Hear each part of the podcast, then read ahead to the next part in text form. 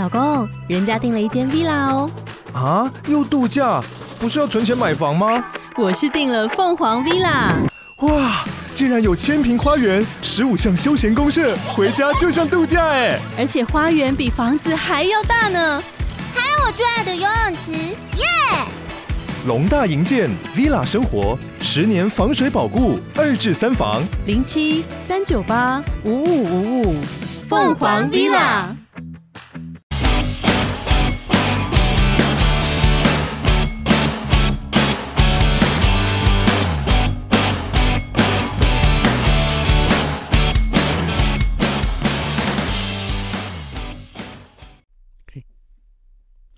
Hello，大家好，欢迎回到陈子董的商业洞察。那我们今天邀请到的其实是一个很特别的来宾哈。那因为我为什么不讲说很大咖呢？因为其实我发现我连续五六集都讲很大咖，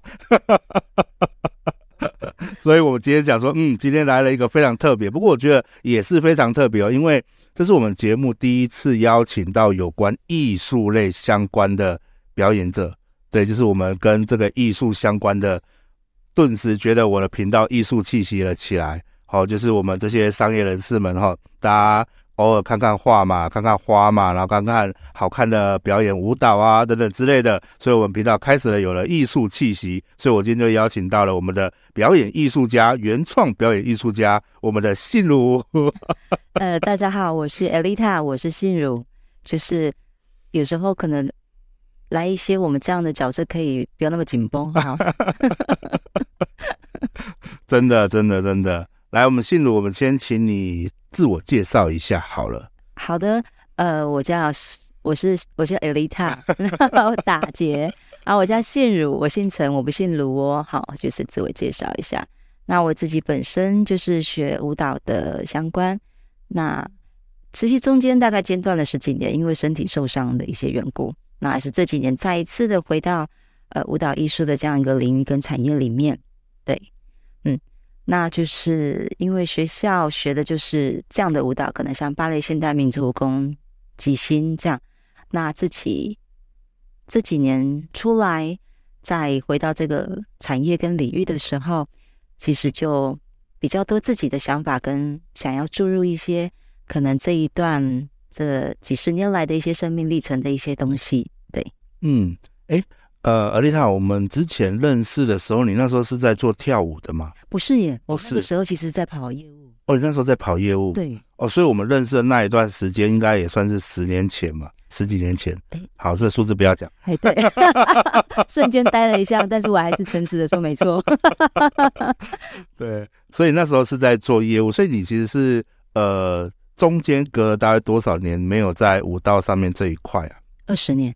二十年哦，对，那个二十年，十七二十年，怎么怎么会那么久？对，其实中因为就身体受伤，因为医生也是说我不适合再跳舞或者要坐轮椅。哦、那其实我自己也是记者，但是我也没有，我没有放弃。但是其实当下，其实无论是在身体上或精神上、家里上的因素，嗯，其实我是真的是没有做这样的打算。嗯，对，所以出社会的第一份工作其实跟舞蹈没有关系。嗯。接下来的工作都跟舞蹈没有关系。那慢慢的就是在工作上面有一点空档的时候，对，就会又开始想要去学一些什么舞蹈，因为我就真的听到音乐就会好像开了那个设定一样啊，我懂，会懂那种感觉，我懂，对对对，因为我们家是原住民，就是我妈妈那边是原住民，然后我之前结婚的时候啊，嗯、就是那个我们那个我妈妈那边也会有一群他们的同胞过来嘛。嗯哦，那我们音乐一放下去啊，然后我大舅妈就说：“屁股坐着，不要动，这里不是山上。”完全就是那样子，你就会觉得，哎，你就是被设定了什么，好像就是会开始动。嗯，那其实那个过程也陆陆续续的有是在学其他不同的舞蹈，嗯，只是就都不是一直我的主业。对，对对对。哦。那你是什么因缘机会又回到了我们的武道这一个世界当中？因为其实就像你讲，其实你那时候已经受伤了嘛。对。可是你要再回来，其实这是一个一定有你的一个因素跟呃所盼望的事情，是吧？对。呃，其实那个时候，因为我隔了二十年才回来，所以可想而知，我那个时候年纪大概其实也差不多要跨越到另外一个数字了。嗯就差不多二十岁了嘛？哎，对，差不多差。哎，你真的人很好哎，没关系啦，我对年龄没有什么那个。就是在为自己拼了大概一二十年之后，嗯、我会发现努力一定会有某些东西，但是这个某些东西很多时候是你跨不过去的。有一些东西是真的是你发现你忙到最后，你会好像总是会失去了什么。对，因为人家说你要面包，那还是要另外一个呢？但实际上，为什么我只能够选一个？嗯，那那个时候，其实我的身体也是遇到了一个很大的一个冲击。嗯、就其实我回到舞蹈产业的时候，是因为我那一年我差一点中风，对，我大概整个停了一年的工作。嗯，就是对压力太大，可能是你长期下来，因为我本身就是一个嗯行动力还我觉得蛮不错的一个人。对对，所以也是因为就差点中风，所以不得不。强迫自己停下来，嗯，也在那一年的时候，我自己重新回到我曾应该说真实的面对那渺小的自己，重新的来来思考很多事情，嗯，对。那也那个时候刚好有个机会，因为我是基督徒嘛，嗯，我那个时候其实也是离家出走蛮多年的基督徒，对。然后就自己就自己走到教会里面去，从那个时候开始，刚好他们知道我以前是学舞蹈的，嗯。就开始安排我一些舞蹈课程。那实际上我是从那个时候开始慢慢回到舞蹈这个环境的。那你在身体这样的情况下，现在跳舞蹈难道不会有副作用，或者是呃像之前的情况产生吗？有啊，一定。其实我的伤啊，诶，我大概从十七岁之后开始，我的肩膀、脊椎甚至关节都是不舒服的，一直现在。嗯，你在跟我讲话的同时，哦，对，所以我蛮习惯。应该说，我已经很习惯这些东西在我身上了。那我会觉得比较特别的就是，当我被告知我的身体怎么怎么样的时候，对，呃，我没有去放大这一件事情。那我是更我会小心我自己，但是我也没有主，也不让不会不让自己不去做什么样的尝试。嗯，对，所以我觉得很神奇的是，呃，从一个你知道那个十九二十岁的孩子体力总是特别好，对。突然再回到这个产业，我可能已经是四十了。那隔了二十年，那个体力真的是不一样吧？嗯。但我觉得我非常的被恩待的，就是我的课是一个月一个月都在增加，它不是突然爆多。那也在这一个月一个月都在增加的同时，我的体力也一直一直就是被调整上来。嗯，对。所以我觉得很恩典的是，或许是以前的底子打得好，也或许是这么很奇妙的安排，让我就是整个过程之中。我觉得都是非常的自然，嗯，对。好，那我们来聊聊你现在做的一些目前的部分，是吧？就是说你现在的课程都是在教哪些课？那以及说你有什么呃规划在这样的一个境情况当中吗？好，其实一开始回到舞蹈产业，总是会顺着环境去开很多课，嗯，对，因为大家想上什么，那我们能教什么，我们就一起嘛。嗯，但呃，我发现这一两年自己又。想到了自己当初回到这个产业的想法，就是我竟然在这个求学的过程中学到了这些东西，那我相信我总是有一些什么东西可以给出去是不一样的。嗯，对。那所以这一两年来，其实我蛮蛮试着真的去做一些自己想做的事，那不是这个环境想要看的东，哎，也不能这样讲，就是比较去做自己真的想做的事。例如，我就是这几年，我将手语哦加入在我的一些创作里面。对对，那就是如何利用这样的一个肢体展现跟不同的艺术结合，然后来呈现更多元的一个作品。嗯，所以你现在在做的其实是这个世界上还没有太多人在推广的一件事情。其实我发现蛮多国家都很致力在于推广手语这个东西，嗯、这个语言。那我觉得我的目标族群在一开始就很清楚，我的对象并不是聋人族群，我的对象其实是一般人听人，因为毕竟我们听人是大大族群。对，那我是想借由听人的力量来开启，就是我们与聋人彼此的连接。对。那台湾本身就是个 Formosa 是一个多语言的国家，对，我们有好多台语、客语、国语，还有原住民语，有很多语言。嗯。那其实我们本身就是一个这么包容性这么高的国家，所以我想要就是再提出一个手语。嗯，那因为其实台湾在这几年一直在大力的推动手语教育。对对。那我想要用的是我如何用手语跟音乐结合、舞蹈结合，或者是美术结合，然后让大家在欣赏艺术的同时，其实我们不知不觉我们会发现，哎，这个是手语耶，它不再是我们在我们日常生活中要直接被删去的一个语言或一个选项，嗯、而是它其实就一直在我们的生活之中。那我们可以发现它不同样貌的美。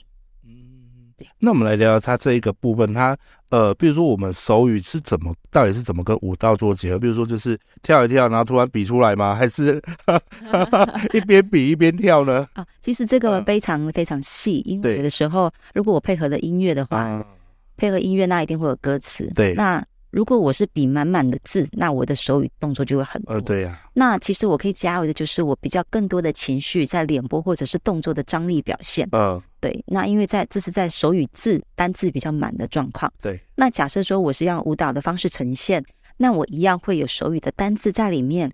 那我的选歌或者是我要表达意境就会再放大一点，就像是你在看一个舞台剧这样去看它。嗯、所以你会。呃，应该说我们在欣赏的整个角度跟呈现的方式是不太一样的，所以它会多了很多情绪的张力。对，那其实手语本来就是在不同的语言、文化、民族会有不同的呈现，所以我们如何借由可能台湾手语，让台湾人是大概懂得我们所要表达的一些事情。那如果是借由美国的手语，那如何是借由他们当地的手语，然后来表达他们共同所知道的背景跟文化？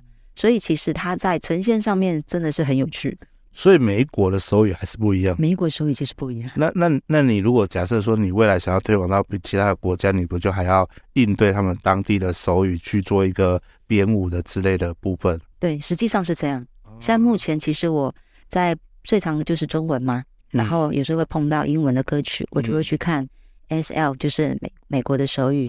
那日文的手语我也会去看一点，就看我表现的那一首歌它是什么文。嗯，那其实我就会先去接触理解当地这个语言。嗯，那当然，因为目前我们了解的语言有限，可能就目前大概就是中文、英文、西文或日文这四种语言，其实就有蛮多东西可以去发现它的差异性。对对，那你目前都是在哪些地方做这样的教学跟表演呢？呃。其实我曾经试过开课，嗯，但是我发现开课在协会上面可以做到一个很棒的推广，嗯，因为我就是前阵子试过了在协会上的表现，对，那其实协会的反应都非常的好，嗯，但就于一般开课来讲，我现在没有做主动开课这件事情，嗯，是因为呃，有些每个人学这个东西，其实他的动机不太一样，有些人是因为喜欢手语，有些人是因为他想要试试看舞蹈，嗯，对，那。我这样试的反应，我发现我会把自己要呈现的作品再放多一点点，对，然后借由这样子让更多人来发现这样不同的作品的时候，然后再让大家寻找到，哎，哦，原来这是手语舞蹈，原来这个就是我在讲的手语歌，原来这是我在讲的手语的创作或手语的舞台剧，让大家更有想象空间在做这样的肢体表达，因为其实除了手语要学。要学手语之外，很大的一个表现还是在于肢体的想象跟创造力。嗯，那一般人如果没有受过这样的训练，其实他很难，嗯、他很难去表现出来说啊，就这样啊，不然还还可以怎么做？对，所以其实有时候我在教这个的同时，其实反而真的要去做的是在在更多的一项是肢体开发或者是思想的创作。嗯，如何让我们突破框架的去思考，原来我的肢体不是只有这样。原来我的表达方式不是只有这样，原来还有更多我们超乎我们想象的方式是可以完成一个很不一样的一个一个一个过程的。所以在一路上学手语的这个过程，我发现它是一个非常非常疗愈的一个一个事情，嗯，非常非常的疗愈，我也说不太出来。嗯，所以其实它就是你。生活，你的生活跟精神上的一个结合的一个点，嗯，可以这么说吗？也是，没错。哦、假设，嗯、呃，因为手语它就是在你一句话，就是像有一些表达的方式，哦、中文或什么。那通常我们可能用一句话，用这样用讲的就过去了，我们没有什么太多的停留。嗯。那写字可能就是会思考一下，写慢一点。但是在学手语跟手语舞蹈这过程中，很特别是。你必须重复的反复练习这个动作。嗯，那这个过程中，其实你是有意识的在执行这件事。对，例如说，我要执行的是下雨天的这个黑夜，那思念一个人，或者是思念我们这两三年疫情发生这么多事情，已经在或已经不在的朋友。嗯，那因为你在不断的重复执行有意识的这个单字跟动作。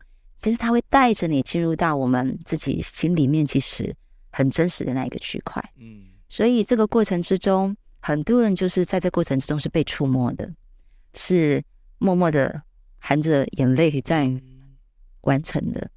所以，那你的对象到底是表演给人家看，还是其实是给自己看？其实，我觉得我一定会。从我自己经历些什么，我才能够给人家些什么？因为我无法给人家我没有的东西。对，所以在这过程之中，我感受到了很大的力量，很很应该说一种自愈的功能。嗯，对。就像我们知道，人体就是可能断食了十六个小时有自食的那个能力。那其实我发现我们有自愈的能力。嗯那我也发现了，其实它没有年龄上的差异性。所以我在孩子、幼稚园的孩子、国小孩子，然后甚至是成人到长辈，我都有用不同适合他们的方式，让他们学习手语的表演。那其实这个过程，哎，其实我试了蛮多次，反应都是非常好的。那我们接下来想要做到哪一个地方去，或者甚至说，呃，我们讲明，呃，可能可以就讲说，我们想要祝福哪些人群？呃，其实我想要祝福的就是我们。全部的人群，全部的人，包含就是将这个东西，我们把它拉到更不一样的视野来看看。嗯、它不是一个，它不是只是一个语言。嗯，对，我觉得它是一个我们需要被突破的框架。嗯，对。有时候我会跟朋友开玩笑说，我们就动手不动口。对，我们动动肢体，发现有一些东西，当我们的有意识的去表达出这个东西，甚至是你可以开口的时候。嗯你会发现你的力，你的内心的力量是很强大的。嗯，你你就是突破了自己，又突破了某些事情。对，所以我自己也是，因为我把它当成一个创业，嗯因为其他有点讲出来，大家都不知道那是什么东西。对对，所以我其实，在像呃公家单位的，像文化部的案子，我也有投。嗯，像是呃呃。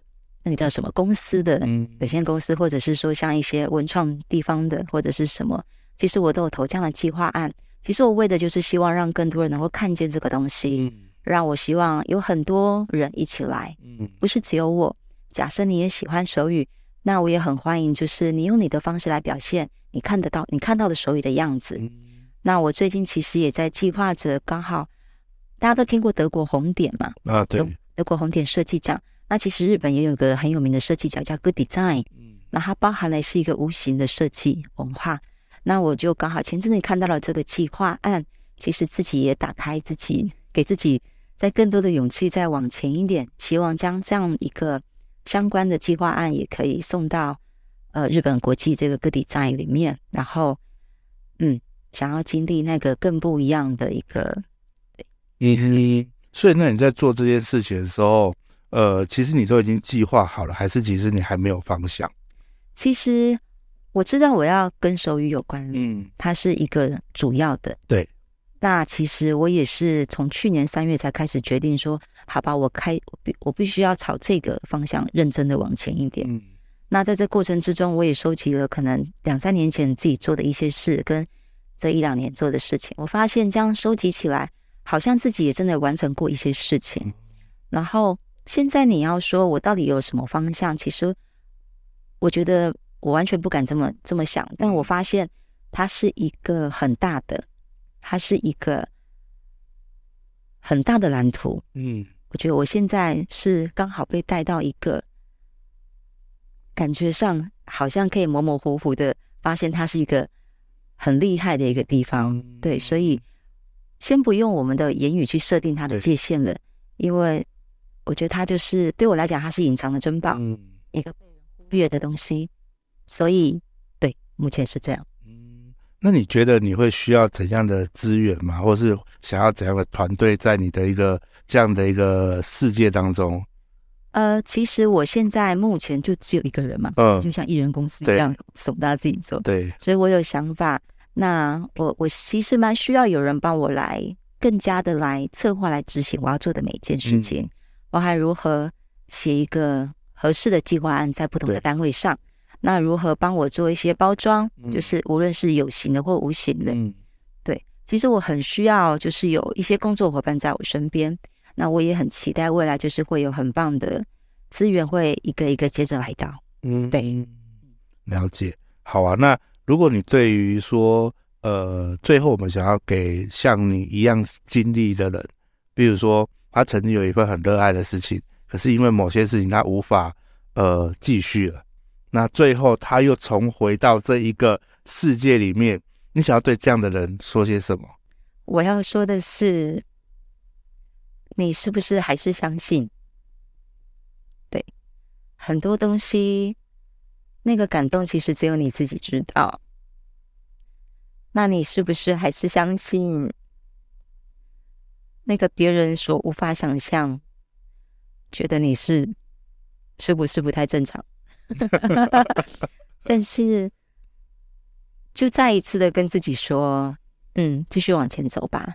嗯，因为很多事情它是会被打破的。嗯，很多框架它是需要被拿掉的。嗯，那这样子其实，无论是任何人，无论你做什么工作，其实我们真的都没有所谓的框架。我们应该要做的是如何。把彼此跟彼此的连接能够串联在一起，然后可以让我们看到那更大、更美好的，就是一些应该怎么讲，提升我们的格局吧，把我们的视野拉高一点。嗯，对。好，谢谢我们今天尔丽塔今天来到我们的节目当中，然后并且。呃，真情流露，